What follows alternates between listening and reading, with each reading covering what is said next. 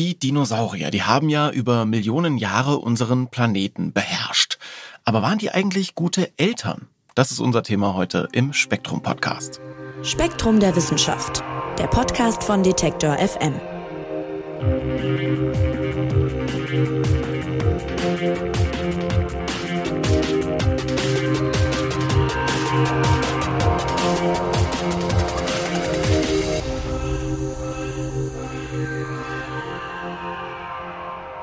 Wenn ich an Dinosaurier denke, dann denke ich eigentlich immer zuallererst an den Tyrannosaurus Rex, ne? an so große Zähne, an Klauen, ein Raubtier eben. Und vielleicht geht's euch ja auch so. Und selbst wenn ich dann so ein bisschen weiter denke, mir zum Beispiel so paar Pflanzenfresserarten irgendwie einfallen, die ein bisschen friedlicher wirken, bleiben es in meinem Kopf doch immer irgendwie große, etwas monströse Tiere, die Dinosaurier. Und da fällt es schwer, sich vorzustellen, dass die auch mal fürsorgliche Eltern sein könnten. Und das ging lange Zeit auch der Forschung so. Aber neue Erkenntnisse Erkenntnisse, die deuten darauf hin, dass die Dinosaurier sich eigentlich ganz gut um ihren Nachwuchs gekümmert haben. Und das ist Thema in der aktuellen Ausgabe von Spektrum der Wissenschaft. Und Redakteur Andreas Jahn, der wird uns heute mitnehmen in die Kinderstube der Dinos. Hallo Andreas. Hallo Marc. Ja, Andreas, eure Geschichte in Spektrum, die fängt an im Jahr 1921, also vor ungefähr 100 Jahren. Und zwar beginnt die mit einem Fehler. Erzähl doch mal. Ja, also in den 20er Jahren, ähm, tatsächlich vor 100 Jahren, gab es eine amerikanische Expedition in die Wüste Gobi. Also man hat hier nach Fossilien gesucht und hat auch tatsächlich Dinosaurierfossilien gefunden. Und dann tauchte auch ein ähm, Nest mit äh, Dinosaurier-Eiern auf, was natürlich ähm, schon eine kleine Sensation war. Und da hat man sich natürlich gefragt, welcher Dinosaurier war es denn da, der da seine Eier gelegt hat? Und ähm, es ist natürlich naheliegend, ja, es wird wahrscheinlich der sein, der am häufigsten da vorkam, also den man am häufigsten gefunden hat. Und das war der Protoceratops. Protoceratops gehört zur Ordnung oder zur Gruppe der Ceratopsia. Ähm, das sind so Dinosaurier, die solche Hornschilde haben. Du kennst vielleicht den Triceratops. Das war ja so ein Riesenvieh. Protoceratops war ein bisschen kleiner und war jetzt eigentlich logisch. Ja gut, da haben wir jetzt ein Ei vom Protoceratops gefunden. Und dann etwas später fand man in der Nähe von diesen Eiern einen kleinen Tetrapoden. Tetrapoden sind diese zweibeinigen Dinosaurier, wo auch der berühmte Tyrannosaurus Rex zugehört.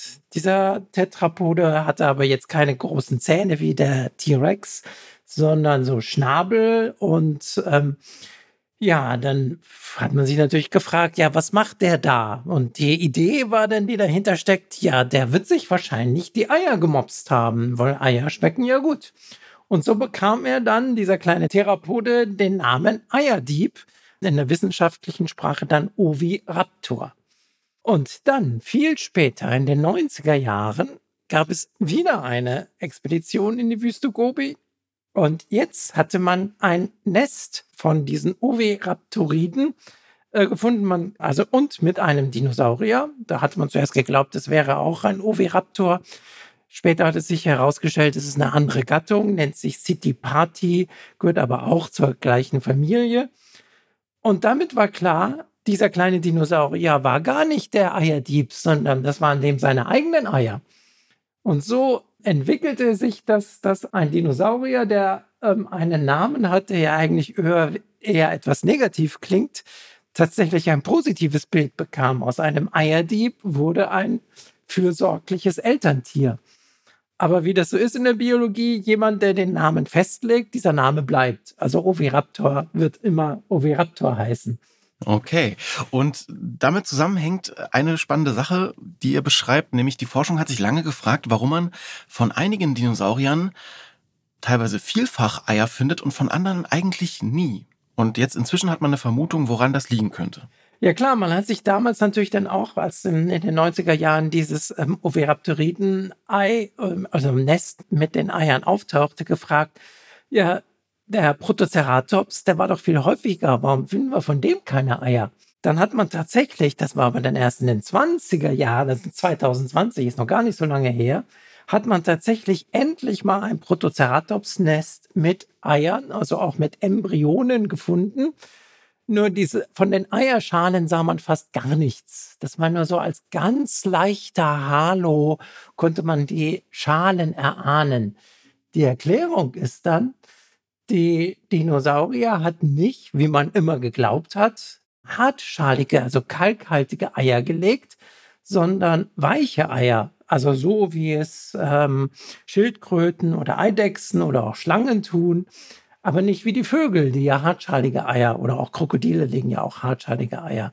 Und früher hatte man das als selbstverständlich vorausgesetzt, dass auch die Dinosaurier solche Eier legten.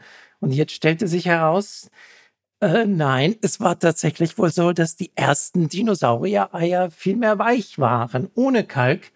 Aber Kalk ist natürlich, wird natürlich gut erhalten als Fossilien, aber von diesen weichschaligen Eiern muss man sehr viel Glück haben, dass man da ein Fossil findet. Und deswegen hat man die erstmal nicht gefunden. Heißt, man hat quasi die alle Eier, die man immer gefunden hat, waren eben von, von Arten, die dann hartschalige Eier gelegt haben und von den anderen ist gar nichts aufgetaucht einfach. Genau. Mhm. Und so hat man dann ein falsches Bild. Hm. Ja, ja, so entsteht natürlich dann logischerweise ein falsches Bild, weil man kann ja auch nur mit dem arbeiten, was man quasi findet. Ne? Das ist ja sozusagen die Krux an dieser Forschung. Eben. So, dann kommen wir doch mal dazu, was man inzwischen darüber weiß, äh, wie diese Dinosaurier-Eier ausgesehen haben, wie die ihre Eier ausgebrütet haben, wie die quasi mit ihrem Nest und so weiter der Kinderstube umgegangen sind. Also fangen wir mal beim Thema Nester an. Das hatten wir ja gerade schon angeschnitten. Welche Erkenntnisse hat man dazu? Ja, mit der Erkenntnis, dass die ersten Dinosaurier weichschalige Eier gelegt haben, daraus kann man natürlich dann auch Schlüsse ziehen, ähm, wie diese Eier denn sich entwickelt haben. Diese weichen Eier sind sehr empfindlich und sie trocknen schnell aus. Das ist ja der große Vorteil von so einer Eierschale, dass es das Austrocknen verhindert. Das heißt, die Dinosaurier, die frühen Dinosaurier waren darauf angewiesen, die Eier zu vergraben und dann eben halt dadurch ähm, die Wärme des Bodens wurden die dann halt langsam ausgebrütet. Und erst später kam, also hat die Natur, sage ich jetzt mal, das hartschalige Ei erfunden. Und damit wurden natürlich viele neue ökologische Nischen frei. Und diese Erfindung des hartschaligen Eis war so erfolgreich, dass das konnte man dann zurückverfolgen in der Evolution der Dinosaurier sogar dreimal unabhängig voneinander entstanden ist. Und daher kennt man eben halt auch diese vielen hartschaligen Eiern von bestimmten Dinosauriergruppen, unter anderem von den Vorfahren auch der heutigen Vögel. Diese Nester, ähm, wenn, wenn man jetzt ein hartschaliges Ei hat, können aber jetzt offen liegen. Es hat also den Vorteil, dass man also äh, größere Gebiete erschließen kann aber die müssen ja auch irgendwie ausgebrütet werden. Und man hat tatsächlich Dinosaurier gefunden, die diese Nester geschützt haben. Und so kommt man dann so langsam auch, dass es gab wohl welche gehabt, die das tatsächlich mit ihrer Körperwärme ausgebrütet haben. Und das war was, was man quasi vorher nicht erwartet hatte. Man hatte dann eher gedacht, die haben ihre Eier irgendwo hingeworfen nach dem Motto, äh, und jetzt guck mal, wo ihr, wo ihr landet quasi. Genau, so wie das eben halt auch Schildkröten tun. Ja, stimmt, ja, ja, stimmt, mhm. hast recht. Mhm. Krokodile auch, oder? Ja. Ja. Also, und dann, Thema Nester haben wir abgehakt. Eine weitere Frage ist natürlich, wie sahen so Dinosaurier-Eier überhaupt aus? Also, Form, ja, die kann man ja vielleicht erkennen an den Fossilien, die man findet, aber viel mehr vermutlich ist ja da nicht mehr so richtig rauszulesen, oder? Ja, da, ähm, das ist natürlich schwierig. Klar, die Form, wenn man gerade bei den kalkhaltigen, hartschaligen Eiern, da kann man die Form natürlich sehen.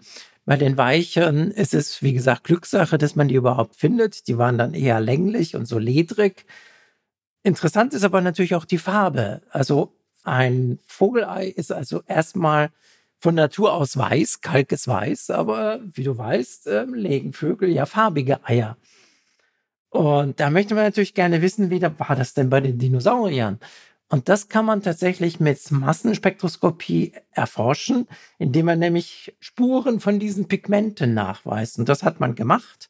Und da hat man also festgestellt, es gab tatsächlich Dinosaurier, die auch farbige Eier legten oder auch, also es gab da alles Mögliche. Es gab weiße, es gab farbige, es gab irgendwelche gescheckten. Also je nach Art oder Gruppe war das total unterschiedlich.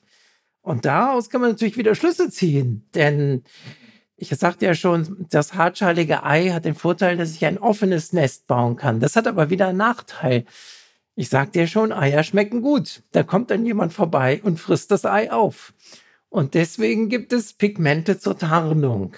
Und daraus kann man dann wiederum erschließen, ja, wenn diese Eier farbig waren, dann war das wohl auch ein offenes Nest und äh, daraus konnte man dann schließen, dass ähm, tatsächlich hier diese Dinosaurier die Eier ausgebrütet haben. Und diese Farbe ist in der Evolution der Dinosaurier im Gegensatz zu der harten Schale nur einmal aufgetaucht. Und zwar natürlich in der Linie, aus der dann auch die Vögel entstanden sind. Ah ja, und so setzt sich das dann quasi fort. Ich wollte nämlich gerade sagen, bei den Vögeln ist ja auch, also klar, Tarnung ist das eine, aber auch so ein bisschen die eigenen Eier quasi unterscheiden wahrscheinlich von anderen. Ne? Genau, wie zum Beispiel wenn beim Kuckuck, das ist ja ein Brutparasit, da versuchen die Vögel äh, sich zu schützen, indem man halt ähm, die Eier farblich unterscheiden kann, so dass man dann, wenn er eine fremde Art ein Ei reinlegt, dass ähm, die Elterntiere ähm, das Ei dann rausschmeißen können. Jetzt kann man darüber spekulieren, ob das bei den Dinosauriern das auch ein Brutparasit gab, aber das wissen wir nicht. Das wissen wir nicht. Wissen wir denn was darüber, wie lange die ihre Eier ausgebrütet haben? Auch das ist natürlich jetzt nicht ganz so einfach rauszukriegen, aber auch da gibt es ein Hilfsmittel und zwar über die Zähne. Bei den Zähnen ist es so, die bilden ja Dentin und da gibt es Wachstumslinien. Das ist so ein bisschen so ähnlich wie Baumringe. Diese Wachstumslinien bei den Zähnen werden nach dem Entdecker Viktor von Ebner-Rutenstein Ebner-Linien genannt. Und daran kann man das Alter auch von fossilen Zähnen ermitteln. Wenn man jetzt Glück hat, findet man ein Dinosaurier-Ei mit einem Embryo drin, der schon Zähne entwickelt hat. Und daraus kann man dann ähm, schließen, wie alt dieser Embryo ist. Und das kann man dann wieder zu abschätzen, wie lange da wohl die Brutzeit war. Und da kommen natürlich auch sehr unterschiedliche Zahlen raus. Also zum Beispiel beim besagten Protoceratops haben die Forscher ausgerechnet 83 Tage. Das sind also ungefähr drei Monate. Das ist schon relativ lang. Also Vögel machen das deutlich schneller. Die Vögel machen es ja, brüten ja auch die Eier aus, um die Brutzeit möglichst zu verkürzen, weil das ja eine gefährliche Phase ist. Aber Vögel sind natürlich auch ein bisschen kleiner als so ein Protoceratops. Ein Extrem ist ein Saurier, der nennt sich Hypacrosaurus. Der brauchte 171 Tage. Das ist also ein halbes Jahr. Nun war das Vieh auch ungefähr neun Meter groß und wog vier Tonnen. Also das war schon ein bisschen größer. Brauchten dann etwas länger. Wahrscheinlich auch ein bisschen größeres Ei. Ja, ja, ja. Genau. genau. Okay, also das, ich stelle mir das mit den Zähnen so ein bisschen vor wie bei so Baumringen. Also man kann quasi zählen. Genau. Ja. Okay, ja, spannend.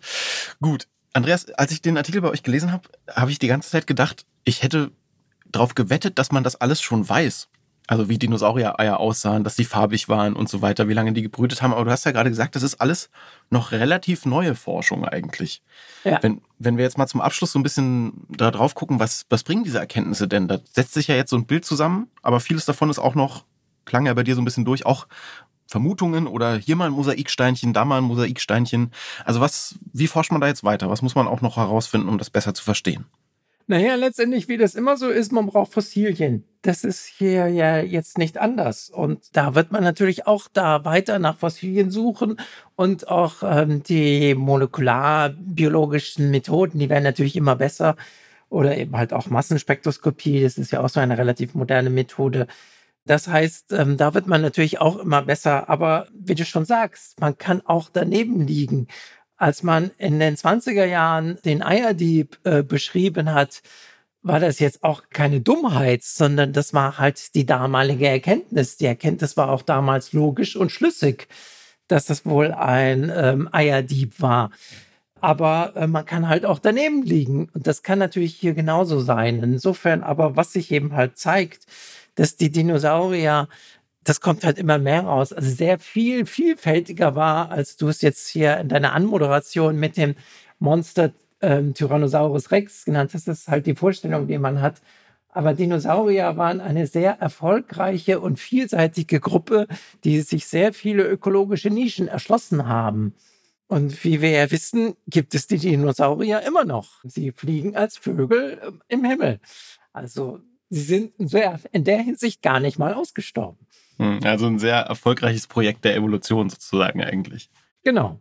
Die Kinderstube der Dinosaurier. Wer noch mehr zu diesem Thema erfahren will, der schaut ins Spektrum-Magazin. Das gibt's online auf spektrum.de und im Zeitschriftenhandel zu kaufen, eben mit diesem Artikel und vielen weiteren natürlich Themen aus der spannenden Welt der Forschung. Ja, dir, lieber Andreas, sage ich vielen, vielen Dank fürs Erklären, dass du uns mitgenommen hast in die Dino-Nester. Gerne. Und auch an euch vielen, vielen Dank, dass ihr dabei wart und zugehört habt. Eine neue Folge gibt's dann kommenden Freitag, wie immer. Ich würde mich freuen, wenn ihr auch dann wieder dabei seid. Mein Name ist Marc Zimmer und ich sage Tschüss und macht's gut. Spektrum der Wissenschaft, der Podcast von Detektor FM.